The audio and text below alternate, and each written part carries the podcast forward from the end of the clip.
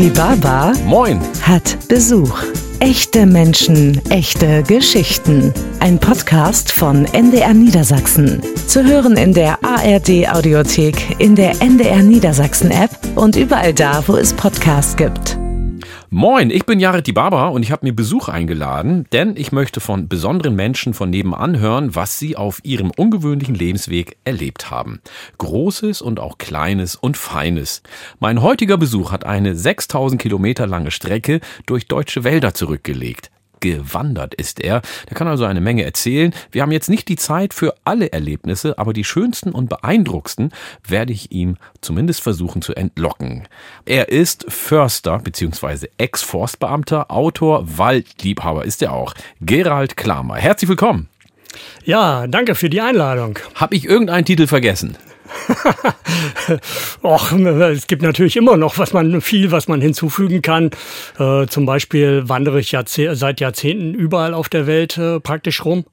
Das ist also auch ein ganz großer Teil von meinem Leben. Ich bin schon im Himalaya gewesen, in Rocky Mountains, in Anden, auch in Afrika ziemlich viel. Also äh, bin schon ganz gut rumgekommen. Ja, da gehen wir gleich in die Tiefe. Aber die erste Frage ist, wenn Sie schon so viel rumgekommen sind, haben Sie mir etwas mitgebracht? Na klar. Oh, Ihr Buch haben Sie mir mitgebracht. Super. Waldwanderer. Genau darüber sprechen wir. Eine Frage habe ich, bevor wir uns gleich etwas länger unterhalten. Sie sind ja viel unterwegs, alleine. Was ist so die längste Zeit, die Sie mit keinem Menschen gesprochen haben? Äh, Das ist eine sehr gute Frage. Danke. Ich kann es jetzt so spontan nicht auf den Tag genau sagen, aber ich würde schätzen irgendwas um äh, zwischen zwei und drei Wochen. Da haben Sie mit keinem Menschen gesprochen? Ja. Meine Herren. Ja, wir werden gleich eine Menge sprechen. Wie hat Ihre Liebe zum Wald und zur Natur Ihren Werdegang beeinflusst, insbesondere die Entscheidung, Forstbeamter zu werden? Ja, ich denke, wie so vieles ist das auch bei mir aus der Kindheit entstanden. Ich bin äh, nicht direkt in, Sonne, äh, in Melle aufgewachsen, sondern in Sondermühlen, ganz kleiner Ort, direkt am Wald. Und äh, ja, der Wald war im Prinzip mein erster Spielplatz. Ja, ich habe den Wald äh, spielerisch praktisch erkundet und als ich älter wurde, ist dann mein äh, Einzugsgebiet immer größer geworden und irgendwann habe ich dann die Welt für mich entdeckt. Und äh, ja, ne, die Wälder sind ja unser natürlichster Lebensraum und äh, waren für mich eigentlich von jeher ein Ort, wo ich mich sehr wohl fühle. Und äh, ja, ich habe es eigentlich immer schon geliebt, den Wald zu durchstreifen.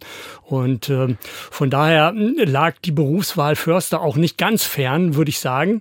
Äh, aber tatsächlich äh, hatte ich zu dem Zeitpunkt schon meine zweite große Leidenschaft entdeckt, nämlich äh, die für äh, die ferne Welt, für Abenteuer in der großen, weiten Welt.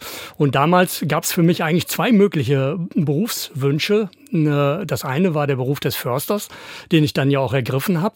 Äh, Der zweite mh, wäre Reiseschriftsteller gew äh, ge gewesen, was ich dann natürlich erstmal zurückgeschoben habe. Aber ja, Jahrzehnte später bin ich ja so ein bisschen wieder darauf zurückgekommen. Naja, aber wir können ja noch mal ähm, Jahrzehnte wieder zurückgehen. Sie waren 25 Jahre als Forstbeamter tätig, haben einen sicheren Job gehabt.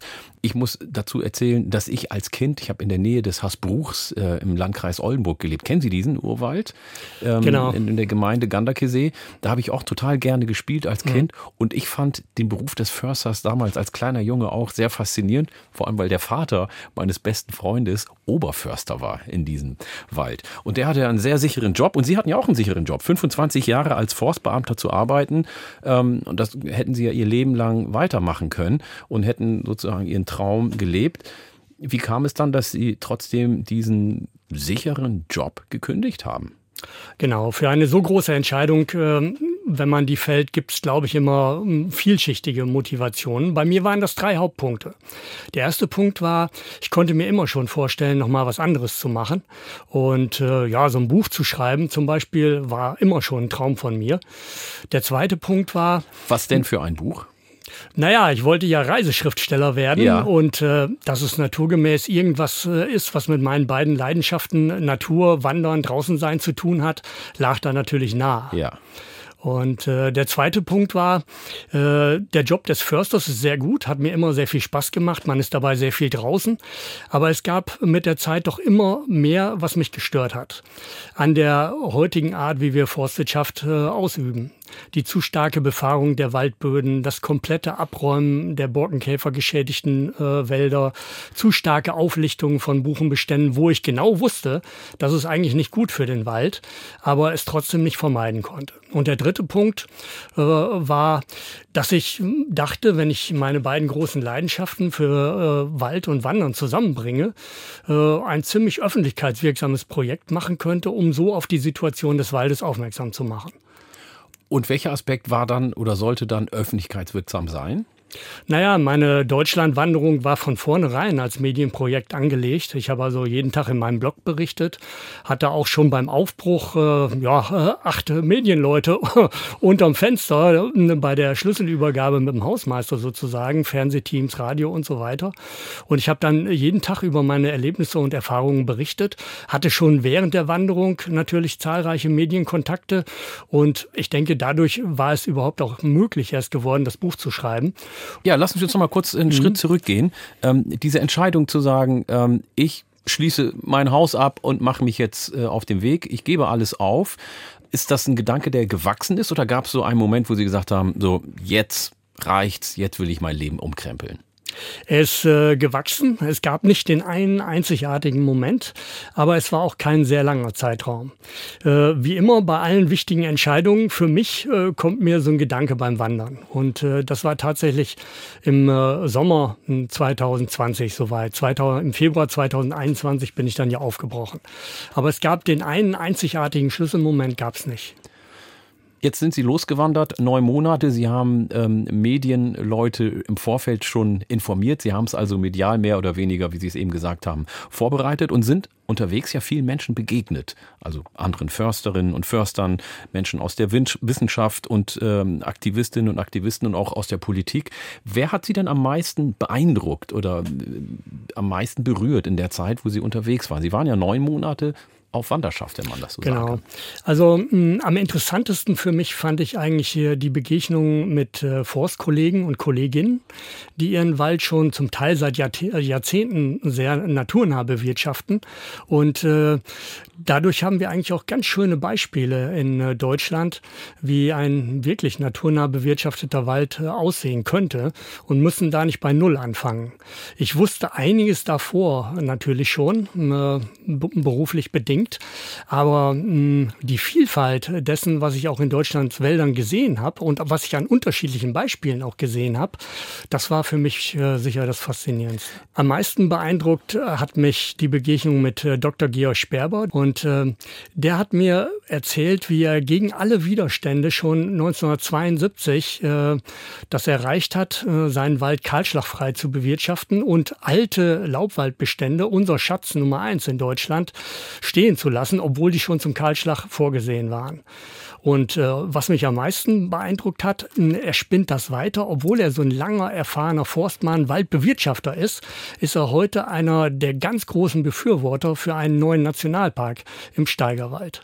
In Ihrem Buch beschreiben Sie den deutschen Wald als ziemlich harmlos, ähm, auch wenn es dort viele Wildtiere gibt, wie den Wolf zum Beispiel oder das Wildschwein. Ähm, welche Begegnung mit äh, der Tierwelt hatten Sie denn unterwegs? Ja, Begegnungen mit Wildschweinen, mit Wölfen nicht direkt, aber ich habe sie gehört. Ja. Das war auch ein ganz äh, tolles äh, Erlebnis in Sachsen, in der Königsbrücker Heide, wo sich da zwei Rudel äh, angeschrien haben, zehn Minuten lang ungefähr. Wölfe. Wölfe, zwei Wolfsrudel. Ähm, das war eine beeindruckende Begegnung. Oder äh, äh, in Mecklenburg-Vorpommern in der Nähe der Ostseeküste war ich im September zur Brumpfzeit der Hirsche und äh, ich hatte mal wieder ein Freiluftlager, also ohne Plane, ohne alles unter dem Sternenhimmel. Ich merke, irgendwas Großes zieht an mir vorbei, mitten in der Nacht und bleibt ein paar Meter weiter stehen und stößt dann seine Brumpfschreie aus. Und ich habe die natürlich schon oft gehört. Ich weiß, wie Rotwild äh, ruft in der Brumpft, aber das so aus direkter Nähe äh, beim Wandern praktisch, beim Schlafen im Wald zu erleben, ist da nochmal ein ganz anderes Level. Sie sind jetzt beim Wolfrudel einfach so schnell drüber hinweggegangen. Haben Sie da keine Angst gehabt bei dem Wolfrudel? Überhaupt nicht. Überhaupt nicht. Ich habe äh, auf meinen Wanderungen überall auf der Welt schon häufiger wilde Wölfe auch gesehen. Äh, ich weiß, dass Wölfe harmlos für den Menschen sind. Es gibt keine dokumentierten Übergriffe von Wölfen auf Menschen und dementsprechend hatte ich da auch überhaupt keine Angst. Das ist gut, dass Sie da so entspannt reingegangen sind. Ähm, jetzt gibt es ja auch in der Lüneburger Heide, und da erwähnen Sie, das erwähnen Sie in Ihrem Buch, dass die Veränderung der Lüneburger Heide von dem monotonen Kiefernwüste zu einer vielfältigen Vegetation werden soll. Ähm, was sind denn Ihrer Meinung nach die größten Herausforderungen jetzt für die Wälder in Niedersachsen? Naja, die größte Herausforderung ist natürlich übergeordnet der Klimawandel. Das ist völlig klar.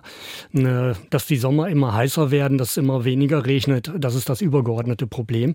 Aber die Forstwirtschaft selber kann da auch einiges machen. Ein Bestandteil davon ist halt, äh, Sie hatten das ja schon angedeutet, in der Lüneburger Heide hat sich schon einiges getan. Aber auf Deutschland insgesamt bezogen haben wir immer noch zwei Drittel reine Nadelwälder. Und die müssen natürlich so schnell wie möglich zu Mischwäldern werden, weil Mischwälder sind einfach stabiler, äh, auch in der Klimakrise. Ja, und das sieht man vor allem auch im Harz. Ne? Ja, der Harz ist für mich das Katastrophengebiet Nummer eins in Deutschland tatsächlich gewesen. Äh, ja, ich denke, da mh, hm, sind die Landesforsten gar nicht auf einem schlechten Weg. Ich habe da nämlich gehört, ein Drittel der abgestorbenen Fichten soll stehen gelassen werden.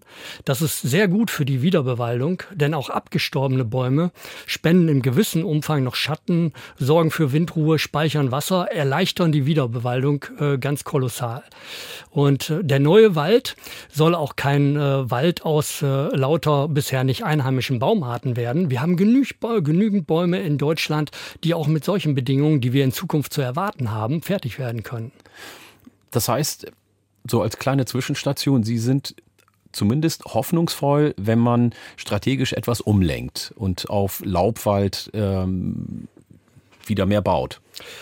Die Hoffnung darf man nie verlieren, aber die Situation ist natürlich schon kritisch und äh, auch das Umsteuern in der Forstwirtschaft geht viel zu langsam. Kommen wir nochmal zurück aufs Wandern, weil ähm, das der, der Titel Ihres Buches heißt ja Der Waldwanderer. Sie sind mit einem Rucksack von 18 Kilo ähm, durch die Wälder gezogen. Bummelig 30 Kilometer haben Sie am Tag geschafft. Das muss ziemlich anstrengend sein und Sie haben dann natürlich auch eine andere Geschwindigkeit. Hat diese Wanderung, vor allem mit so einem Gewicht, auch Einfluss gehabt auf die Wahrnehmung des Waldes für Sie? Diese Langsamkeit? Ja, äh, zunächst mal 30 Kilometer pro Tag über neun Monate hört sich nach viel an, aber der menschliche Körper ist ja an Wandern angepasst. Das heißt, äh, wenn man da langsam mit anfängt, kommt man da ganz gut rein und man kann solche Strecken eigentlich ganz gut auch bewältigen. Das Besondere an meiner Wanderung war ja, dass ich 24 Stunden draußen war in der Regel und dementsprechend auch gerade die Übergänge vom Tag äh, zur Nacht und umgekehrt sehr schön erleben konnte, was man so bei normalen Waldspaziergängen eigentlich so nicht hat. Und es hat auch durch diese lange Zeit im Wald ganz tiefe Momente der Verbundenheit mit dem Wald gegeben. So einer der schönsten Momente am Tag, vor allen Dingen bei schönem Wetter, so im Mai, war es, ähm, wenn ich dann auf meiner Matte auf dem Rücken gelegen habe und einfach nur in die Baumkronen schauen konnte. Also wer das noch nie gemacht hat, einfach mal machen und dann merkt man wirklich, ja, wir sind ein Teil der Natur und wir können uns auch mit dem Wald verbinden. Ich glaube, das machen wir viel zu selten, dass wir uns Zeit für die Natur nehmen und uns dann wirklich darauf einlassen. Wie hat sie denn diese Zeit der Einsamkeit im Wald verändert? Naja, so einsam war die Zeit nicht, weil ich ja ganz viele Begegnungen hatte. Ich hatte auch äh, Menschen angeboten, dass sie Strecken mit mir mitwandern können, haben auch einige Leute gemacht. Äh, deswegen war das gar nicht so furchtbar einsam. Äh, andere Wanderungen, sie hat mich ja am Anfang gefragt, was meine längste Zeit ohne menschlichen Kontakt war. Zum Beispiel im Yukon in Nordkanada oder ja, ich war auch mal eine Woche im Regenwald des Kongo verirrt. Das sind natürlich dann ganz andere Grade der Einsamkeit, als man die hier in Deutschland überhaupt jemals haben kann. Wie verändert einen denn so eine Phase von Einsamkeit? Man äh, nimmt die Umgebung intensiver wahr. Man äh, kann sich viel besser auf äh, Gerüche, Geräusche, auf alles konzentrieren. Aber was auch ein Bestandteil davon ist, die Gedanken schweifen ganz weit. Und äh, gerade wenn ich längere Zeit alleine wandere, kriege ich die schönsten Inspirationen, die ich mir überhaupt vorstellen kann, wofür auch äh, ja das Hirn im Alltag gar keine Zeit hat, weil es einfach abgelenkt ist von tausend anderen Sachen. Die Erfahrung habe ich tatsächlich auch mal äh, gemacht, wo ich länger mal alleine unterwegs war. Man kann Gedanken dann auch wirklich zu Ende denken. Ne? Genau.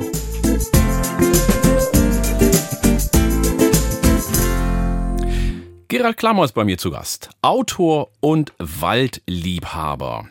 In Ihrem Projekt Waldbegeisterung haben Sie verschiedene Perspektiven äh, auf den Zustand der deutschen Wälder gesammelt. Was sind denn die wichtigsten Erkenntnisse, die Sie während Ihrer Reise gewonnen haben? Ja, es heißt ja, Schuster, bleib bei deinen Leisten. Äh, ich sagte ja, Klimakrise ist das übergeordnete Problem, aber ich sage natürlich hauptsächlich was, was sich im Wald ändern muss an der Bewirtschaftung. Das ist zum Beispiel die äh, Befahrung der Waldböden, ist ein ganz großes Problem, die absolut reduziert werden muss. Wie ich schon sagte, von den reinen Nadelwäldern müssen wir schnell hinkommen zum Mischwald. Das dritte ist die Buchenwälder. Das ist unser Naturerbe Nummer eins. 70 Prozent unserer Landesfläche wäre eigentlich Buchenwald. Das ist ein Schatz, den wir hüten müssen und den wir gerade in der Klimakrise nur sehr behutsam bewirtschaften dürfen. Wir brauchen auch große unbewirtschaftete Gebiete, Urwälder von morgen, wo wir sehen, gerade in der Klimakrise, wie sich der Wald ohne menschliche Eingriffe entwickelt, praktisch auch als Labore zum Lernen. Und natürlich sind solche unbewirtschafteten Wälder auch sehr wichtig für die Biodiversität. Das ist das nächste Stichwort. Auch bei der Waldbewirtschaftung müssen wir viel mehr äh, Elemente äh, des Naturwaldes äh, berücksichtigen. Mehr Totholz zum Beispiel. Bäume richtig alt werden lassen. Habitatbäume, also Bäume, die ein Lebensraum sind für Fledermäuse oder Spechte, stehen lassen. Und solche Sachen auch. Und äh, klar, wir sind jetzt in einer Krise, was den Wald angeht, aber was die Lösung angeht, äh, sind das nicht äh, Bäume, die bisher nicht bei uns gewachsen haben, sondern wir müssen bei unseren einheimischen Bäumen bleiben. Die haben durchaus ein Anpassungspotenzial. Wir müssen ihnen den Raum geben, das auch äh, umzusetzen. Das heißt, ähm, die Klimakrise ist ja menschengemacht und wir Menschen könnten wieder gegensteuern. Und so wie Sie es sagen, und wir hatten es ja vorhin auch schon angesprochen, ist es ja dann doch, zumindest gibt es eine Option, hoffnungsvoll zu denken. Ja, die Hoffnung darf man nie verlieren. Ähm, wie kriegen wir das denn am besten hin, dass wir ein besseres Verständnis vom Wald haben, dass wir mehr über den Wald lernen, was wir dort verändern können. Weil ich glaube, die wenigsten von uns wissen, was dem Wald fehlt und was wir dazu beitragen können, dass der Wald sich wieder von der Klimakrise erholen kann. Ja, ich denke, ein ganz wichtiger Bestandteil davon ist Naturverbundenheit. Viele Leute haben ja Corona, zu Corona-Zeiten den Wald wieder so ein bisschen für sich entdeckt. Und äh, ich würde mir schon wünschen, äh, dass das halt schon auch weitergeht und äh, ja, die Leute den Wald für sich entdecken. Aber das ähm, äh, eine ist natürlich das Bewusstsein für diese Dinge in der Bevölkerung. Aber das noch Wichtigere ist natürlich, dass die Politik sich ändert, gerade in Bezug auf die Klimakrise. Und ich denke, Politiker werden werden erst entschlossen handeln, wenn sie wissen, dass die Mehrheit der Bürger dahinter steht. Und da sind wir leider auch noch nicht. Das heißt, mehr Politiker vielleicht auch mal in den Wald locken? Ja, das ist das eine, aber Politiker glauben sich ja immer in äh, Sachzwängen gefangen. Und äh, ich glaube, da tut es auch ganz gut, mal den Kopf frei zu kriegen, vielleicht sogar auf so einer Waldwanderung, um mal wirklich äh, auch aus der Tagespolitik äh, freizukommen, vielleicht. Ja, dann sollten Sie vielleicht den ein oder die eine oder andere Politikerin dann einladen. ja, man kann sich gerne bei mir melden. Wir haben eben noch mal über die Hoffnung gesprochen. Sie haben die Politikerinnen und Politiker angesprochen. Die haben gesagt, die haben Sachzwänge. Aber jede einzelne Person von uns kann ja auch etwas dazu beitragen. Was können denn Einzelpersonen oder auch größere Gruppen und Gesellschaften zur Zukunft der Wälder beitragen? Ja, eine ganze Menge. Da will ich drei Sachen mal herausgreifen. Das eine ist, wir Deutschen sind pro Kopf Weltmeister im Papierverbrauch. Und natürlich äh, muss dadurch der Wald stärker genutzt werden, als eigentlich nötig wäre. Das heißt, äh, vielleicht doch nicht mehr jedes Dokument ausdrücken, ausdrucken, äh, nicht jede Bestellung vier- oder fünffach machen und äh, das meiste davon zurückschicken und so weiter und so fort. Das wäre ein wichtiger Bestandteil. Fleischkonsum hat tatsächlich richtig große Auswirkungen auf den Wald weltweit. Äh, der größte Teil des Regenwaldes in Südamerika wird halt für Rindfleischerzeugung gerodet. Das muss man ganz klar wissen. Das spielt also schon durchaus eine sehr große Rolle. Und das Dritte, was man vor Ort sehr gut tun kann, inzwischen bilden sich an ganz vielen Stellen äh, Waldbürgerinitiativen, die auch auf die Bewirtschaftung ihres Kommunalwaldes zum Beispiel Einfluss nehmen wollen. Da habe ich schon eine ganze Menge kennengelernt. Und äh, ja, wenn es sowas äh, in deiner Heimatstadt noch nicht gibt, sofort gründen, andere anstecken entdecken und äh, sowas machen. Jetzt haben Sie ja schon viele Länder bewandert und viele Wälder international kennengelernt. Gibt es ein Land, wo Sie sagen, von dem können wir uns einiges abgucken? Naja, da gibt's halt schon Wälder. Zum Beispiel Slowenien hat ein, ist ein kleines Land, hat einen sehr hohen Waldanteil. Äh, dort hat es nie Kahlschläge gegeben. Der Wald ist also immer schon äh, sehr vorsichtig bewirtschaftet worden. Und äh, das, was wir noch im großen Teil gehen müssen, diesen Weg zum Mischwald, der ist dort im Prinzip perfekt umgesetzt. Sie waren ja 2022 auch in den Urwäldern der Karpaten und haben auch ähm, darüber geschrieben. Was können wir denn von den Menschen, die in den Karpaten die Wälder schützen oder pflegen, was können wir von denen lernen?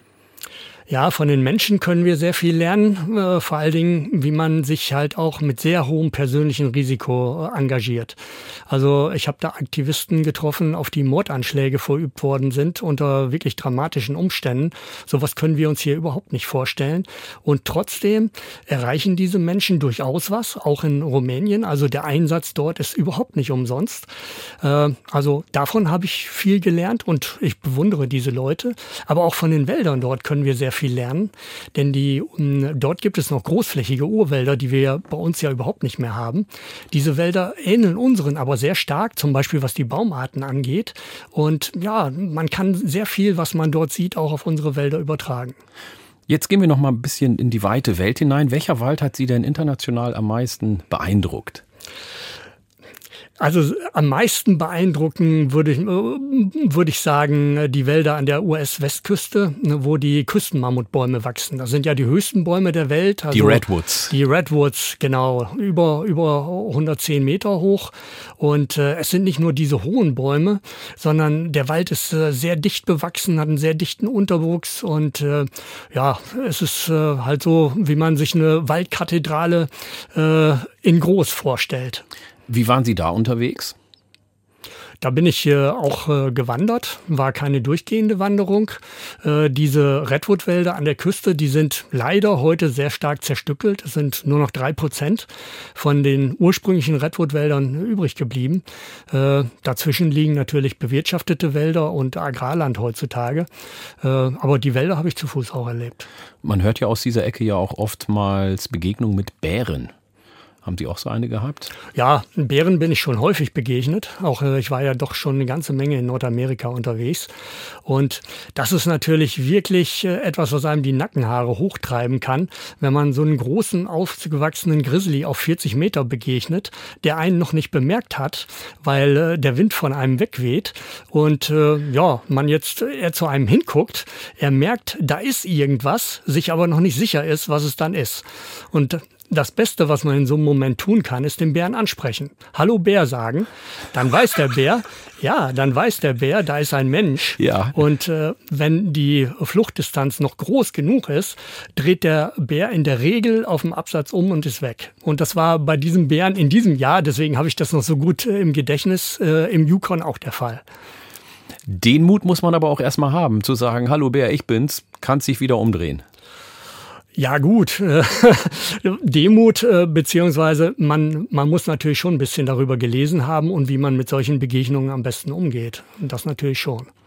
Kommen wir jetzt wieder zurück ähm, in unsere Wälder hier bei uns im Norden. Ein Tipp haben Sie ja eben schon gesagt, dass wir uns organisieren sollten und äh, Waldgemeinschaften gründen sollten.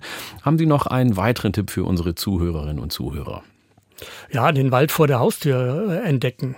Also Deutschland und auch Niedersachsen, der Norden ist unheimlich vielfältig und äh, ja, man muss nicht immer, ich mache das zwar äh, in ferne Gegenden gehen, äh, es gibt auch vor der Haustüre sehr viel zu entdecken und äh, ich glaube, wenn man das macht, wird man sich wundern, wie viel es sogar in dem kleinen Niedersachsen zu entdecken gibt.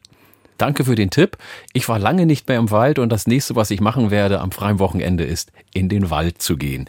Gerald Klammer, vielen Dank, dass Sie heute hier sind und weiterhin viel Erfolg bei Ihren Aktivitäten und auch mit Ihrem Buch. Und Sie zu Hause oder unterwegs am Radio, ich sag mal, bis zum nächsten Mal, wenn es dann wieder heißt, die Barber hat Besuch. Ich bin schon gespannt, wer dann vor der Tür steht.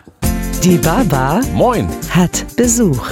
Echte Menschen, echte Geschichten. Ein Podcast von NDR Niedersachsen. Zu hören in der ARD Audiothek, in der NDR Niedersachsen App und überall da, wo es Podcasts gibt.